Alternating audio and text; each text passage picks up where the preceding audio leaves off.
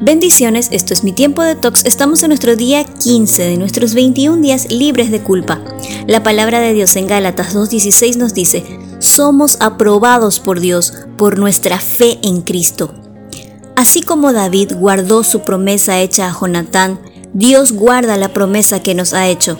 El nombre Mefiboset significa el que quita la vergüenza, y eso es exactamente lo que el rey David intentaba hacer con el joven príncipe, devolviéndole sus tierras, sembrados y criados. Además, insistió para que comiera con él en la mesa, no solo una, sino cuatro veces. Te devolveré todas las tierras de Saúl tu padre, y tú comerás siempre a mi mesa, como uno de los hijos del rey, dijo David a Mefiboset. Esto es lo que hace Dios con nosotros, hijos de realeza, lisiados por la caída, viviendo una vida empapada de ansiedad, culpa, vergüenza, cargas y heridas, para que el Rey, impulsado no por nuestra belleza o por nuestras obras, sino por su promesa, nos llame e invite a un lugar permanente en su mesa. Salmos 23.5 dice, preparas un banquete para mí en presencia de mis enemigos. Ahora quisiera que imagines una mesa larga, delante de ti, con mantel blanco resplandeciente, la mesa servida única y exclusivamente para ti, con platos y cubiertos de lujo y llena de manjares. Frente a ti están tus enemigos, que por cierto no pueden comer de tu mesa.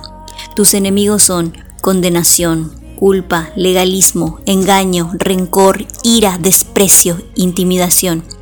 Y el mismo Jesús despliega la lista parcial de lo que te espera en su mesa y te dice en Romanos 8.1, estás más allá de toda condenación. Romanos 7.6, eres libre de la ley. Efesios 2.13, estás cerca de Dios. Colosenses 1.13, eres miembro de su reino. Romanos 5.1, eres justificado. Romanos 8:15, estás adoptado. Efesios 2:18, tienes acceso directo a Dios. Primera de Pedro 1.4, tienes una herencia eterna. Efesios 5, 25 al 27, eres novia para el esposo. Primera de Corintios 6, 19, eres morada del Espíritu. ¡Wow! Posees toda bendición espiritual. ¿Quién podría hacer tal oferta sino Dios? El Rey te llama, te llama para compartir la mesa. Compartir la mesa es compartir intimidad acercándote a Él, hablando con Él. Vuélvete a tu Rey, vuélvete a tu Señor, búscalo con todo tu corazón. La invitación está hecha. Jesús el Rey espera por ti.